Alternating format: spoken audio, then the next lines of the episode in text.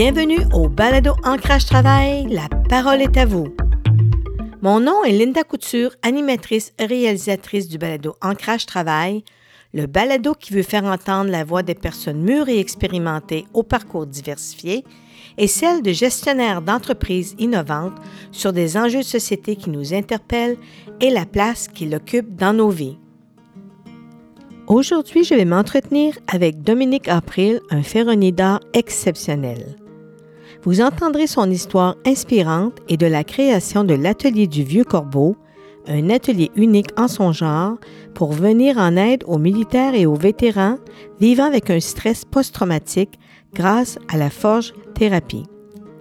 Animé par de grandes valeurs humanistes, Dominique se passionne entre autres pour la création d'œuvres uniques caricative et la forge thérapie. Dans ce premier épisode d'une série de deux, nous vous invitons à écouter son parcours et son cheminement professionnel captivant, les défis qu'il a su relever avec brio et détermination, ses accomplissements, sa passion, son métier et son processus créatif. De plus, il apportera un éclairage sur le métier de forgeron et de ses diverses spécialités, particulièrement celui de sa spécialité, la ferronnerie d'art. Bonne écoute. Bonjour Dominique. Bonjour Linda, ça va bien? Oui, toi? Oui, ça va. OK. Donc, moi, j'aimerais qu'on commence par un survol de ta formation pour que les gens apprennent à te connaître. Donc, tes études, tes compétences? Bien, euh, bien entendu, euh, j'ai fait mon secondaire. Ensuite, euh, j'ai étudié le graphiste à Ottawa en Ontario, au collège Algonquin, deux ans. J'ai par la suite travaillé dans le domaine. Ensuite de ça, ben, j'ai eu l'appel de l'aventure. Euh, je suis, je me suis engagé dans les forces armées canadiennes. Dans les forces armées, j'ai servi avec le Royal 22e Régiment pour une durée de 27 années. Je suis sorti euh, des forces. Ben, dans le fond, je suis rentré dans les forces en 87, puis je suis sorti en 2015. OK. Ouais. Donc, qu'est-ce, qui s'est passé après 2015? Ben, après 2015, bien entendu, euh, quand je suis sorti des forces, c'était un peu euh, une sortie forcée. j'ai été diagnostiqué en 2013 avec syndrome post-traumatique. Euh, c'est quelque chose que je me suis rendu compte euh, en faisant une rétro rétrospective que euh, j'ai traîné longtemps. Puis ben là, c'est ça. Je suis sorti syndrome post-traumatique. Puis par la suite, je me suis cherché pas mal. En tant qu'individu, j'ai essayé la charpenterie-menuiserie. Ça n'a pas fonctionné dans mon cas. J'avais beaucoup de difficultés la vie sur les chantiers, tout ça. Euh, j'étais, pas à l'aise dû euh, à, mon syndrome post-traumatique. Euh, j'avais de la difficulté, ainsi de suite, à travailler en groupe. puis il y a des choses qui me dérangeaient beaucoup. Mais tu un gars d'action, là. oui, j'étais un gars d'action. tu sais, j'étais quand même dans l'infanterie. Là, puis disons que le temps que j'ai été dans l'infanterie, je me donnais à 100% Aujourd'hui, ben, c'est le même principe euh, avec euh, la forge, ma spécialité, euh, la ferronnerie d'art. Je me donne à 100% là-dedans. C'est ma passion, je te dirais, depuis 2018. Puis c'est ça, depuis 2018 que mon atelier est ouvert. Puis c'est comme, c'est ma passion depuis ce moment-là.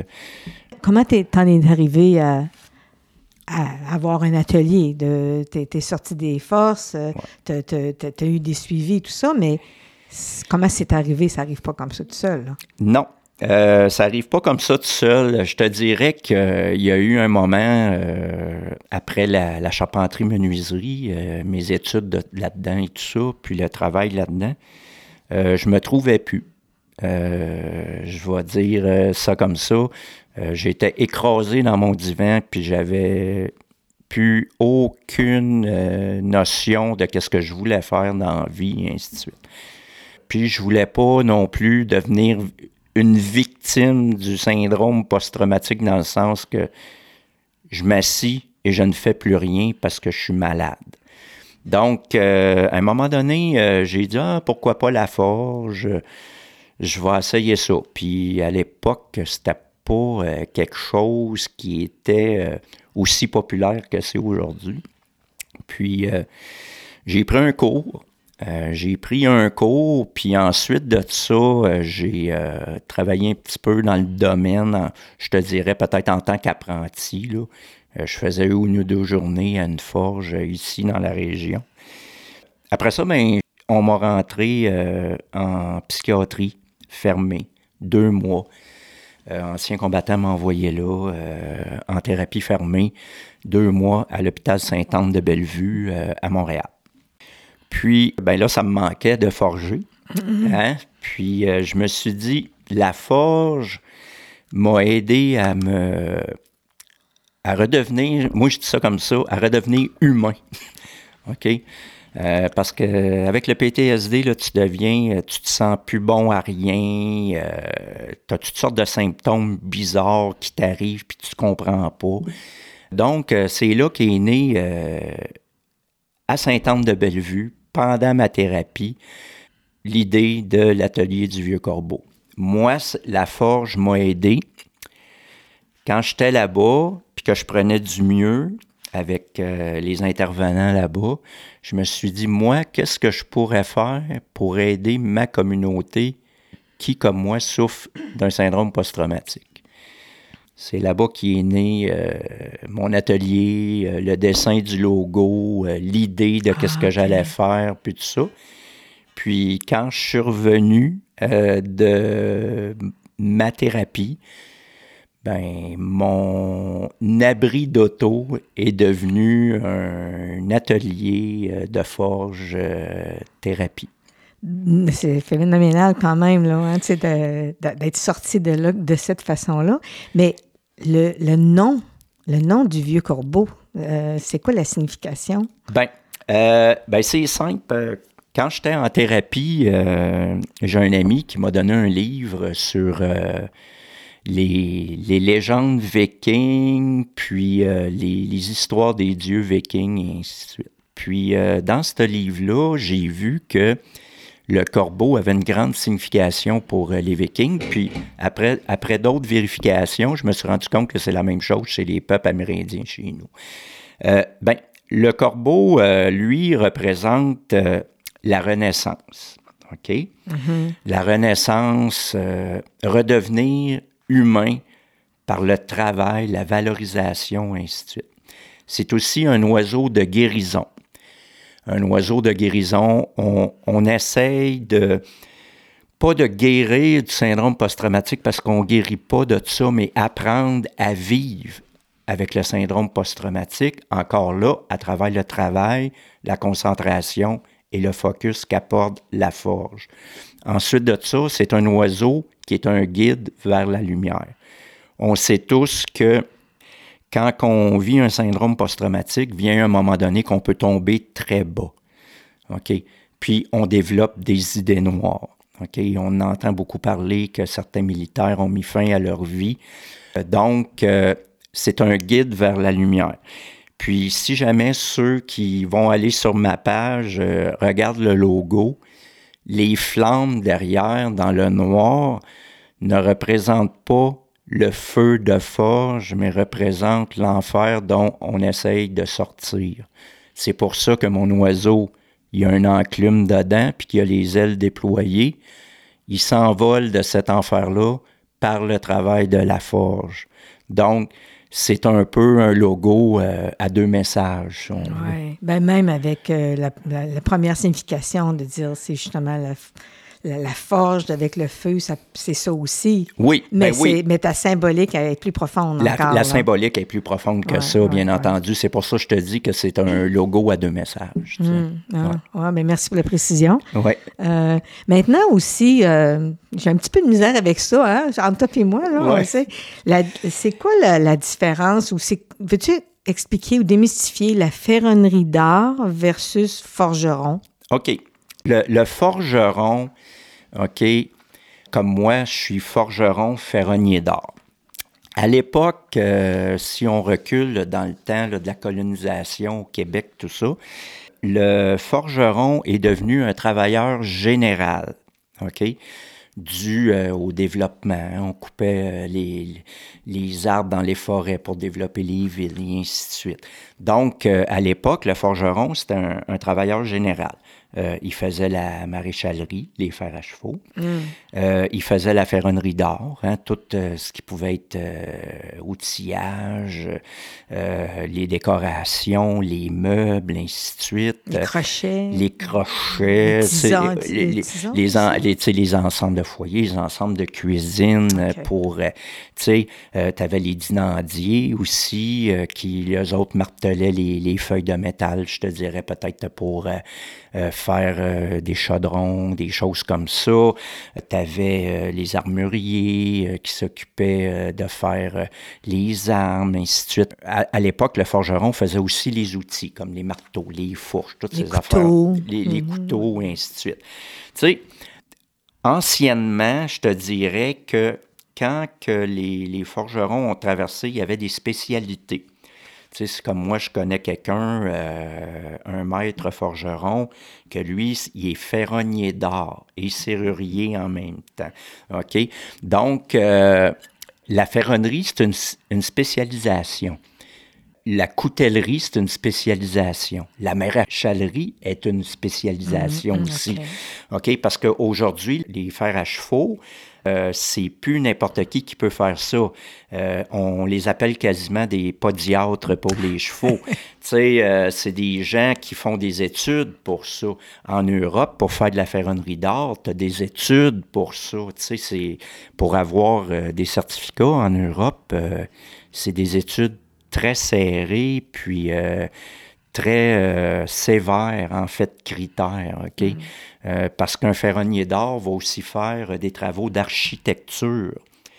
Euh, si on prend pour exemple un ferronnier d'or au Québec, euh, peut être appelé à refaire des, des architectures d'acier sur des vieux bâtiments qui ont été mm. bâtis dans les années 1600 et ainsi de suite, à la méthode du temps. Ah, OK. OK?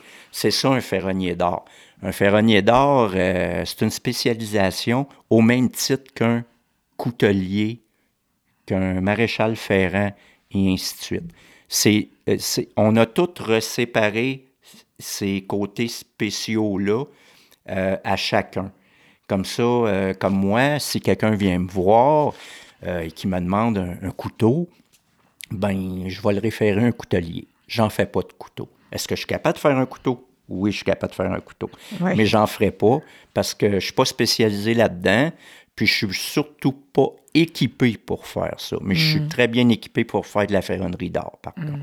Donc, quel genre de, pièces, d'œuvres euh, euh, tu peux produire? Si quelqu'un t'arrive dire, ben, j'aimerais ça, avoir ça, par exemple, dans des fêtes, ou, c'est quoi ta limite? Et, ben, un ferronnier d'art, je te dirais, n'a pas de limite. OK. OK. Un ferronnier d'or va relever plusieurs défis. Dans mon cas, c'est comme ça. OK. Ça peut partir euh, de la simple fourchette à un portail d'entrée euh, tout travaillé avec des volutes. On a juste à penser, hein, euh, en France, le château de Versailles, et ainsi de suite, les belles grilles, puis tout ça. Hmm. Ça peut aller jusque-là.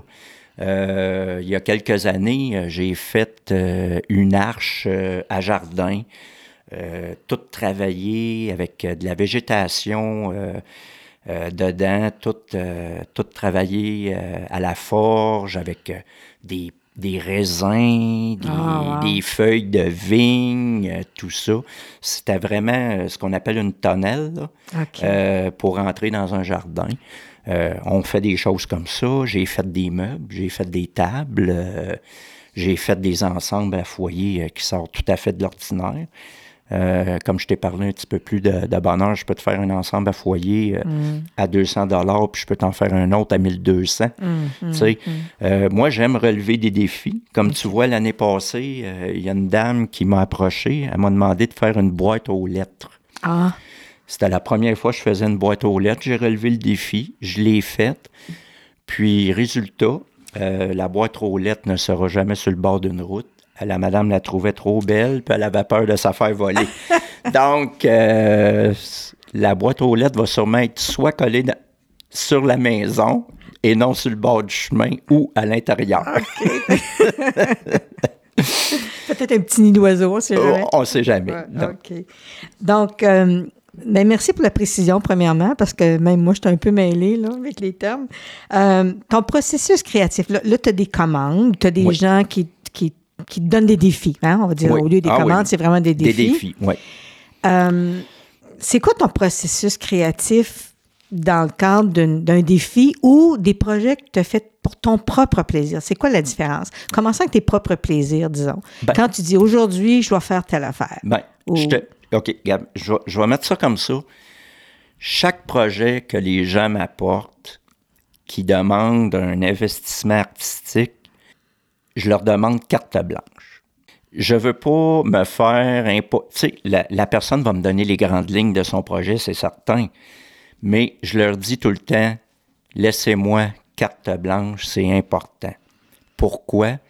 Parce que moi, aussitôt que les gens rentrent ici, puis qu'ils me demandent une pièce, pendant qu'ils me parlent, moi, j'ai un petit hamster qui roule à 100 000 à l'heure dans une roue, puis j'ai déjà des idées qui sortent. Mm. Puis pendant que la personne me parle, je prends des notes, puis je fais des, petits croquis. Mm. J'appelle ça mes gribouillis. Mm-hmm. OK? Euh, je fais des petits gribouillis, puis après ça, j'arrête la personne, je dis, moi, je pourrais faire ça de même, de même, de même, de même. Laisse-moi aller là-dessus. Je vais te faire ça, ça, ça, ça. Qu'est-ce que t'en penses? Là, aïe, aïe. Ben oui, c'est donc bien malade. Fait mon côté créatif, ma, ma, conjointe pourrait te dire, là, euh, dans ma tête, ça spin non-stop. Tout le temps, tout le temps, tout le temps, tout le temps. Tu sais, euh, j'ai quelqu'un qui m'a demandé un ensemble à foyer avec des têtes de dragon.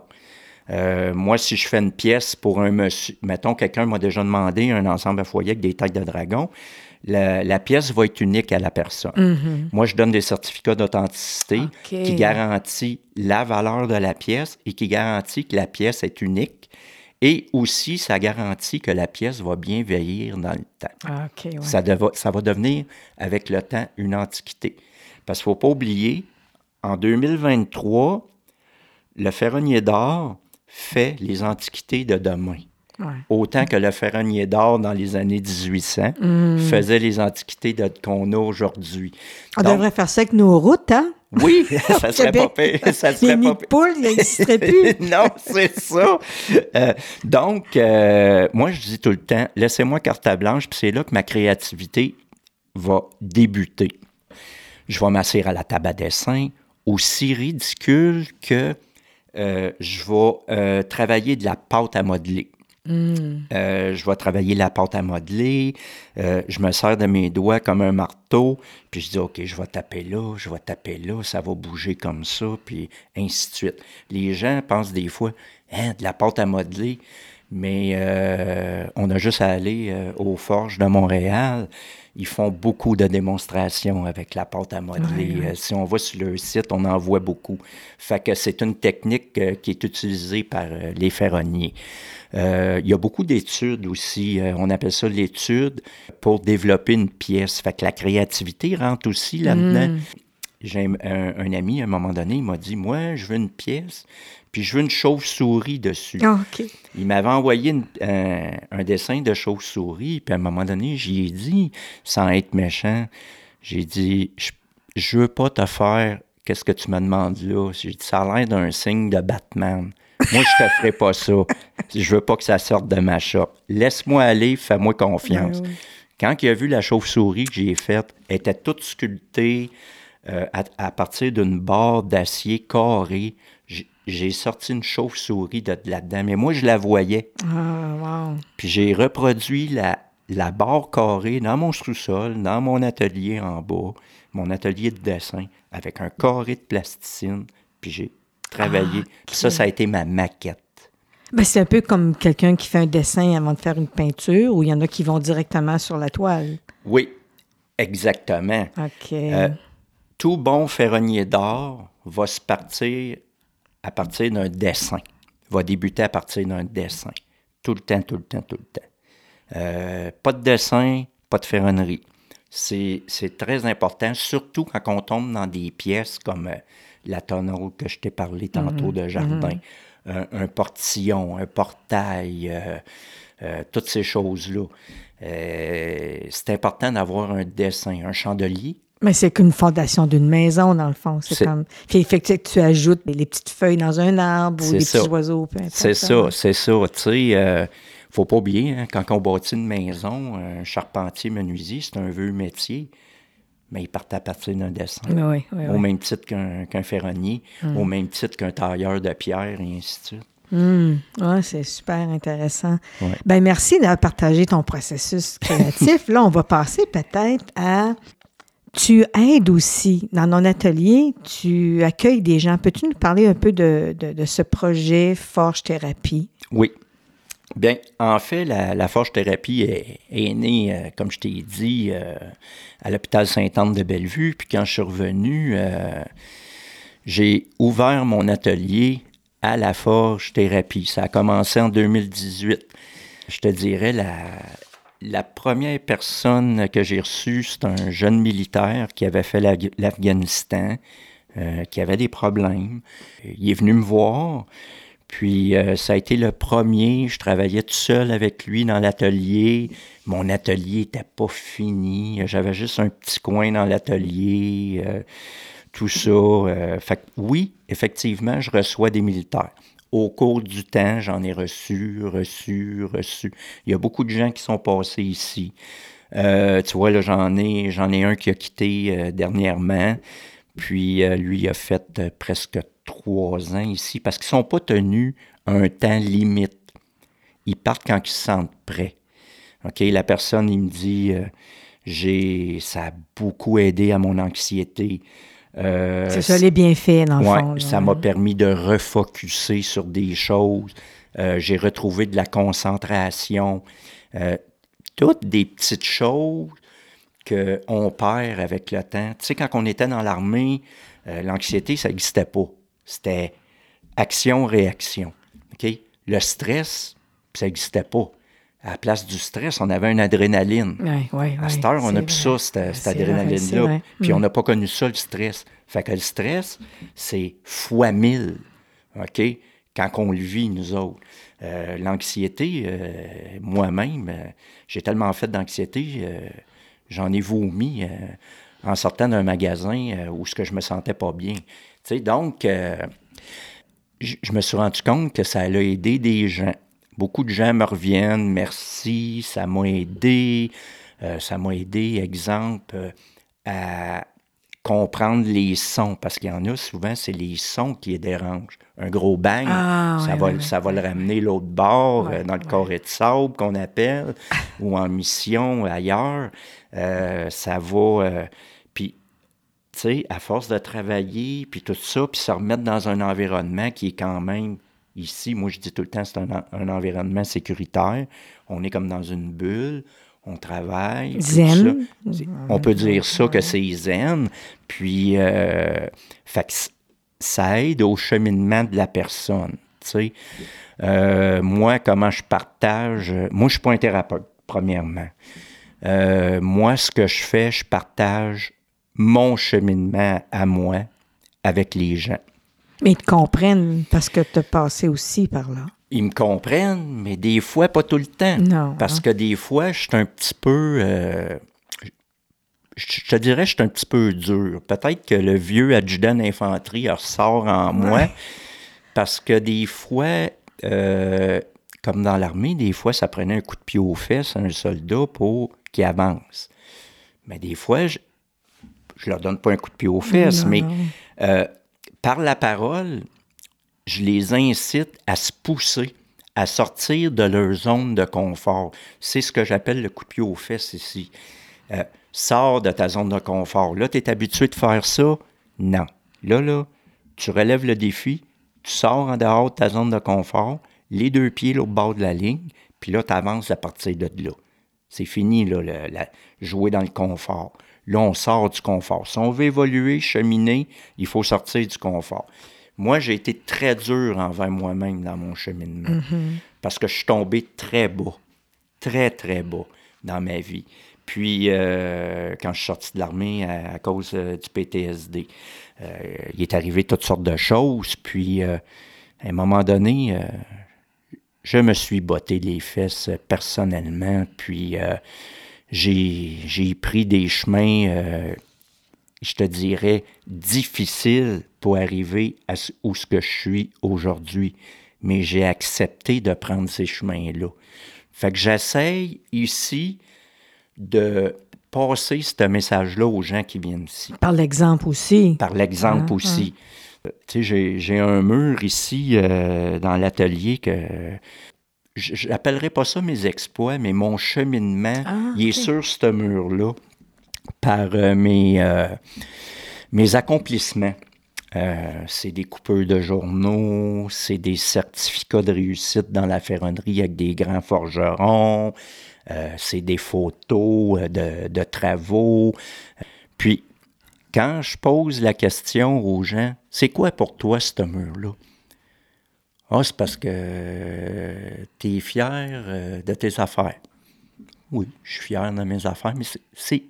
Essaye de trouver le symbole. Pourquoi j'ai un mur comme ça ici? Puis le monde ne trouve pas. Parce qu'il pense que c'est juste, je vais le dire comme ça, que c'est euh, que je me garoche des fleurs, puis c'est ah. mais c'est pas ça. C'est pas ça. C'est pas ça le principe, c'est regarde, j'étais pas là. Là, je suis le devant d'un journal parce que j'ai réussi telle affaire, j'ai fait telle affaire, j'ai un certificat de réussite d'un cours d'outillage dans la ferronnerie d'or avec un grand forgeron. Tu es capable, toi aussi, de te rendre là. Oui, Ça, là, c'est ton exemple. Hmm. C'est une c'est comme un trophée, mais c'est une forme de trophée, là, une reconnaissance. C'est une reconnaissance de, mon cheminement. Puis c'est ça que je leur dis. Si tu as un doute, va, regarder. Toi aussi, tu es capable d'aller là. Il faut juste que tu te pousses à y aller. Tu sais, ce mur-là, il est là pour euh, emmener une vibe positive à la personne, pour euh, lui démontrer qu'il est capable d'atteindre des buts comme il atteignait quand il était dans l'armée. Oui, oui, oui. Nous vous invitons à être à l'écoute la semaine prochaine pour le deuxième épisode de l'entretien avec Dominique April de l'Atelier du Vieux Corbeau. L'homme et ses œuvres caricatives et les causes qui lui tiennent à cœur seront au cœur de cette entrevue, ses projets futurs d'ailleurs. Merci d'avoir écouté cet épisode d'Ancrage Travail. Voulez-vous en connaître davantage sur différents enjeux qui pourraient vous intéresser? Alors suivez-nous sur facebook.com barre oblique Ancrage Travail et partagez dans vos réseaux. Au revoir et à notre prochain épisode.